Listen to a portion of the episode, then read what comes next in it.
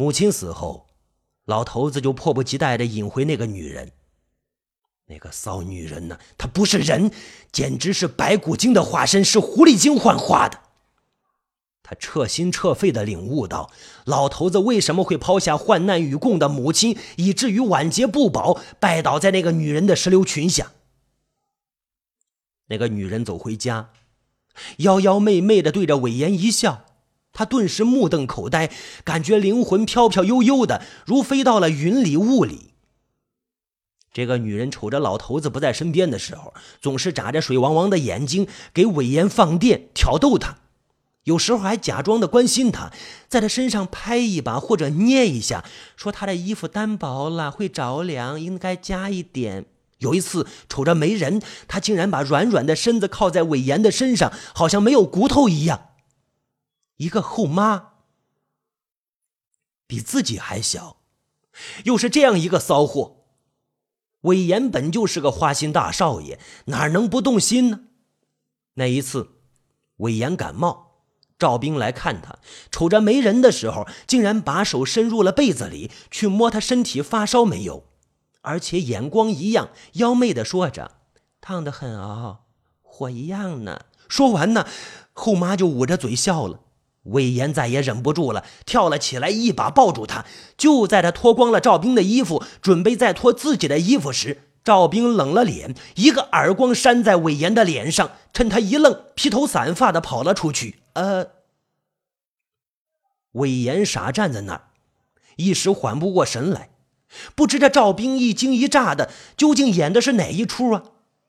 当天，一组手机照片就到了老头子手里。后妈赵兵流着眼泪说：“他没脸活了，魏延想强奸自己。”老头子气的是嘴唇发青，找到魏延，指着魏延结结巴巴的大骂着：“你个畜！”畜生啊！话还没说完，一头倒下来，高血压发作，当即就住进了医院。在医院里，老头子悠悠的醒来，一边挂着氧气，一边屏退了众人，叫来了魏延。老头子一声长叹，瞪着魏延：“家丑不可外扬啊！今儿个叫你来。”就是想告诉你，鉴于你这样的德行，难当大任。宏达公司的产业将一分为三，你、你弟弟还有赵兵，三人各得一份。我、我，魏延急了，低声问道：“凭什么呀？”老头子可是答应过他，财产不分，等老头子退了。让他出来当董事长，主持公司的一切。听到韦岩的询问，老头子满脸通红，拍着床大怒道：“你个畜生！你你知道为什么？”韦岩跪在床前，流着眼泪，信誓旦旦的赌咒发誓，说自己是被冤枉的，是赵兵设下的计谋陷害自己，老天爷可以作证。爸，爸。可是老头子偏听偏信。歪着头，闭上眼，态度特别坚决。他望着昏昏欲睡的老头子，眼睛里凶光一闪，站了起来，看看四周无人，猛地灌了氧气。老头子的嘴大大的张着，如沙滩上的鱼，呵呵几声，不一会儿便魂归了西天。探了探老头子的呼吸，发现已经彻底停止。这才又打开氧气，喊着“爸”，大哭大叫起来。老头子入土之后，他满以为一切都过去了，从此他可以指点江山，笑傲江湖。谁知道王律师找到韦爷，告诉他，他爹在住院期间就已经写好了遗嘱，公司财产分为三份，他和赵兵还有韦安一人一份。老头子事后和他谈，只是让他有个心理准备而已。韦岩面对遗嘱，没有暴跳如雷，也没有什么出格的举动，而是风平浪静地说：“理所当然嘛，十分公平。”暗地里，他却积极的行动，准备弄死赵兵。这个狐狸精，跟了老头子进入自己家里陷害自己，显然都是为了财产。我要让他一分钱也得不到，还枉自送了性命。魏延暗暗发誓。老头子为了讨好赵兵，专门给他买了一艘游轮。两人无事的时候，经常去江上逍遥浪漫。老头子死后一天，赵兵一个人感觉到无聊，就去游轮上玩。魏延知道了，悄悄提前藏在船上。那天，只有赵兵一个人在甲板上的时候，他偷偷上去，拦腰一抱，将这个狐狸精扔入了江里。那一处水流很猛，赵兵入水只是翻了一个跟头，就再也不见了影儿。魏延则凭着高超的水性，钻入水中，悄悄地溜了回去。在船上还有一封信。是赵兵的遗书，大概意思是老公已死，自己了无生趣，愿追随地下，因此跳水而亡。这封书信是韦延提前写好的，放在赵兵的手袋里。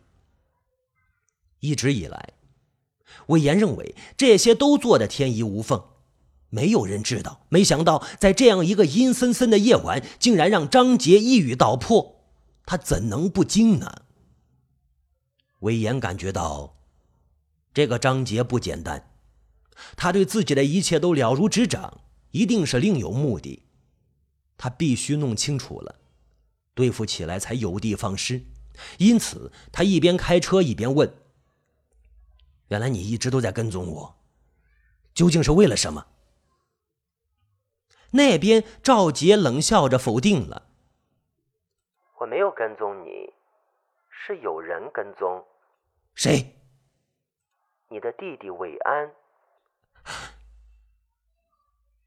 韦延禁不住打了个寒颤，左右望着，身上感觉到阵阵凉意，好像弟弟韦安真的就在身边，正冷冷的盯着自己似的。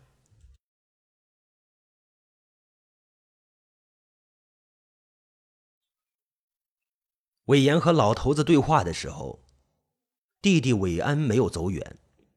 他走了一段路，又悄悄摸回来，想偷听他们的谈话，因此就隐身在病房的门外。他透过玻璃，悄悄窥视着里面的一切。老头子骂韦延，他听到了；老头子分财产，他也听到了。韦延掐了老头子的输氧管，韦安躲在门后看的是一清二楚。至于韦延杀害赵兵，弟弟韦安更是知道的清清楚楚，因为自从老头子死后，韦安就暗暗注意起哥哥韦延的行踪，随时随地的悄悄跟踪起他来。那一次，赵兵准备去游轮，韦延提前上了船，这些韦安都知道。韦延把赵兵扔入水里，以为无人看见，其实韦安躲在远处，通过高倍望远镜把这些事情都看得清楚明白。此时。张杰的讲述让韦延的冷笑打断了。他假装不屑的说道：“别编故事了好吗？他既然什么都看见了，为什么不举报我呀？这样，财产不就都成他的吗？”他举报啊！他举报，警察会问他为什么当时不出来阻止？他傻呀！手机那边，张杰讥讽着。韦岩更疑惑了，是啊，韦安既然已经看见了，当时为什么听之任之，不出来阻止自己的行为呢？在电话那边，张杰微笑着一语道破了谜底：他巴不得你这样做，这样一来，他既没有动手，又少了竞争的对手，何乐而不为呢？韦延听了，额头上的汗水蹭蹭的流下来。这个韦安，这个弟弟，果然是狠毒无比。他放任哥哥出手弄死所有的对手，他自己呢，假装脑残，发烧，烧坏了脑子。嗯，哥哥，张杰不要我了。然后避开哥哥的毒手。再趁机杀死哥哥，宏达公司也就顺理成章的属于他一个人。这个计划既能逃脱警察的怀疑，又能打韦岩一个措手不及。张杰在电话里一笑，冷着声音问道：“你弟弟是挺厉害的，他派出杀手，沿路想做掉你，失败之后一咬牙，竟然亲自动手。再厉害，他不也死在我的手里吗？”魏延，你没感觉到今天晚上你弟弟睡得太死了吗？什么意思？魏延一惊，确实，他总感觉以弟弟的心机，今天晚上睡觉不该睡得如此沉稳。张杰的声音冷丝丝的钻了进来，今天晚上我给他提前服了安眠药。原来，韦安从山上回来的时候，张杰已经提前下了山，悄悄进入了韦安的房子里，在他的茶杯里放入了高倍的安眠药。他不由得再次问道：“是，你为什么要这样做？你难道也想杀死他？”张杰说：“他本来想动手的，可是没想到韦岩竟然没死，又摸了回来。那这样一来……”就免得自己动手杀人了。你，你为什么要杀他？韦延一惊，更感觉到这个女人莫测高深。谁知道那头张杰妖媚的一笑，用广告语回答：“一般人我不告诉他。”已经是夜里两点。韦延心想，不能再废话了。赶快要先处理掉弟弟韦安的尸体，然后干掉这个女人，不能让她再活在这个世间了。他的车加快了速度，向更陡峭的地方驶去。越是隐蔽的地方，越是安全。这时候，张杰的声音再次悠悠的响起，如在地狱里冒出来：“你以为韦安死了吗？你、你、说。”什么意思？他没死，他在前面，正瞪着眼看你。你不信啊？你朝前面看。张杰的声音打着颤，好像看到了韦安似的。你胡说！魏延浑身发紧，一边说着，一边不自觉地抬起头来。在车灯惨白的灯光下，前面不远的地方果然站着一个人，睁着眼，吐着舌头，不就是刚刚掐死不久的弟弟韦安？还是谁？魏延发根竖起，浑身发抖，眼睛几乎突出眼眶里来。这怎么可能？这怎么可能？难道韦安真的没死，又一次糊弄了自己吗？或者，或者这世间真的还有鬼魂？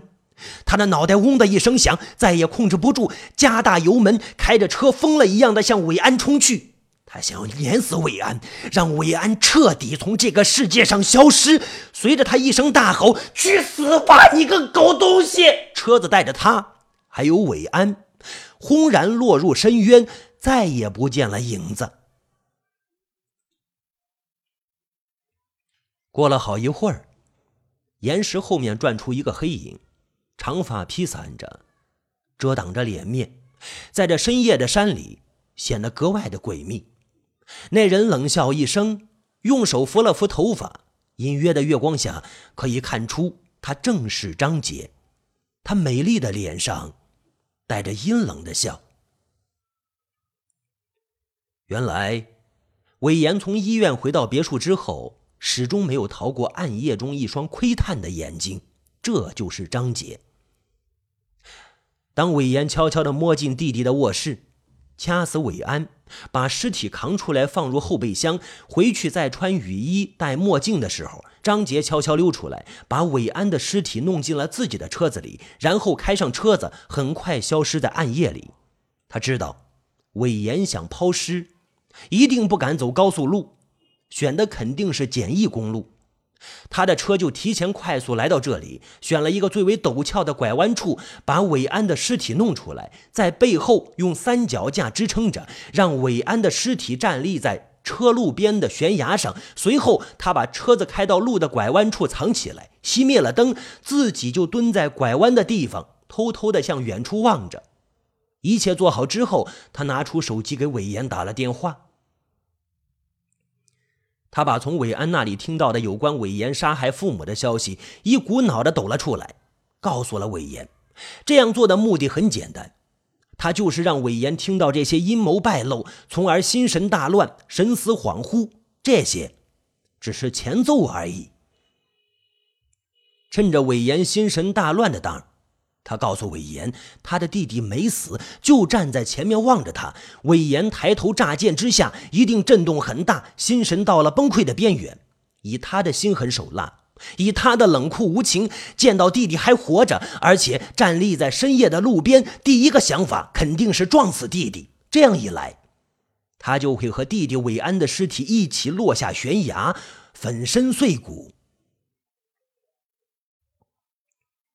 张杰静静地走到韦岩翻车的地方，探头看了看悬崖下，底下一片漆黑，传来轰隆隆的水声。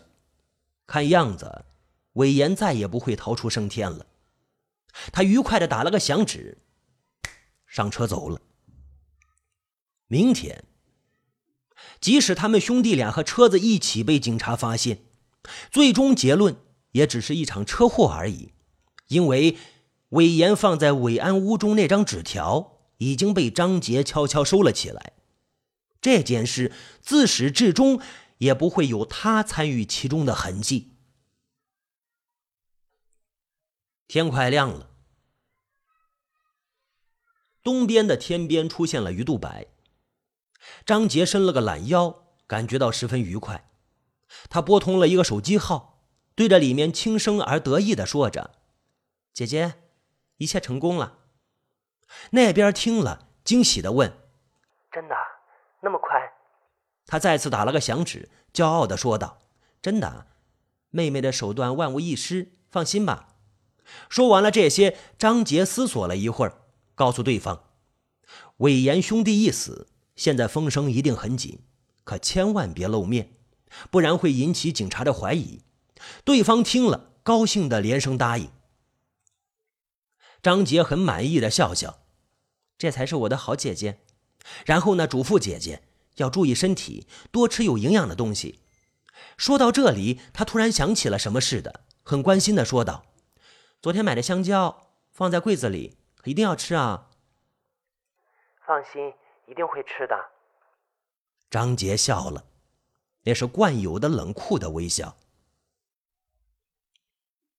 两天之后。宏达公司专聘的律师办公室里出现了一个女人，一身旗袍，风姿卓越。王律师一见，睁大了眼睛后的眼睛，迟疑的问道：“你，你是赵兵？”赵兵微笑着点点头，怕王律师不相信似的，从小皮包里拿出了自己的身份证，放在王律师的面前。王律师拿着仔细看了，红着眼圈，连连喟叹。回来的真及时啊！两个少爷刚刚出了车祸，丧事要人主持，偌大公司也要人接管啊。赵兵听了，十分悲痛。他解释说，他本来准备为魏延的爸爸跳水殉情，可是跳水之后不久被人救起来，一路坐船去了南方，心中十分悲伤，想出去散一段时间的心。谁知道出去一趟，家中竟然出了这么大的事。说着，赵兵又忍不住大哭起来。韦岩和韦安兄弟俩的丧事，在赵兵的主持下办得很隆重，也很风光。丧事完毕之后，赵兵正式走马上任，接管起公司业务，当起了宏大公司的董事长。他上任的第一天，秘书就接到一个电话，是韦岩的秘书张杰打来。他在电话里很内疚地说。应聘之后没有干好秘书工作，没有保护好韦岩和韦安，以至于使他们两人一起出事。他非常的惭愧，也非常的难受，再也无颜来公司上班了，就在电话里辞职回了南方。秘书把这些报告给了赵兵，赵兵听了点点头，连声说道：“与他无关呢，怎么能这样呢？”哎，然后叹息一声：“这样的好秘书，可惜了。”秘书积极建议，如果董事长实在舍不得张杰，可以再请他回来，给他升职，加点工资，赵兵呢摇摇头，告诉秘书说：“啊，人各有志，不能强求，让他去吧。”秘书无言的点点头，退了出去。赵兵上任之后的第五天，他正在聚精会神的办公时，办公室大门被敲开，几个干警站在门外。赵兵的脸色顿时变得煞白。警察们来到他的面前，唰的亮出了逮捕证。张姐，啊，不，应当说是赵杰，你被捕了。赵兵猛然的醒悟过来，掏出身份证，摇晃着大喊：“我是赵兵，这是我的身份证。”干警对他的身份证视而不见，冷冷一笑，拿出一个手机来，轻轻的按下了录音键，里面响起了痛苦的喘息声，继而响起了断断续续的说话声。随着这些声音，一个阴谋也逐渐的浮出水面。赵兵有一个孪生妹妹。名叫赵杰。当赵兵落水之后，被人救起，一时不敢回去，怕再度遭到韦岩的杀害，于是就找到赵杰，让他帮自己想办法夺回韦家的财产，到时候姐妹两人平分。赵兵脑子灵活，一眨眼睛一个主意，但是他知道和妹妹比起来，自己是小巫见大巫。妹妹赵杰听了他的请求，果然想出一个非常妙的主意。他让姐姐先隐姓埋名，他替姐姐报仇，夺回韦家的财产。于是赵兵就按照赵杰的计划，穿上了破衣烂衫，脸上抹着污垢，住在贫民窟里，装成一个拾破烂的。赵杰呢，改名为张杰，去宏达应聘。韦岩刚开始看到张杰，吓了一跳，认为是赵兵回来了。等看到了应聘资料，才知道是认错人了。很高兴地聘用了他。他虽然杀死了赵兵，可是仍然倾倒于赵兵的妖媚。现在把这样一个酷似赵兵的秘书放在面前，也了胜于无嘛。赵杰进了宏达公司，游走在韦氏兄弟之间，煽风点火，推波助澜。他先是答应韦岩去劝韦安喝药，可是暗地里又悄悄把这事告诉了韦安。和韦安合伙在葛山古墓准备杀死韦岩时，他却又不下手，目的很简单，仍然是他们俩互相残杀。赵兵认为，妹妹如此积极，是为了替他夺得财产，其实他完全想错了。赵杰安排他住在贫民窟的时候，就隐藏着一个不可告人的阴谋，害死韦岩和韦安之后。他并不希望姐姐赵兵得到那些财产，他计划以赵兵的身份出现，去接受韦家的财产。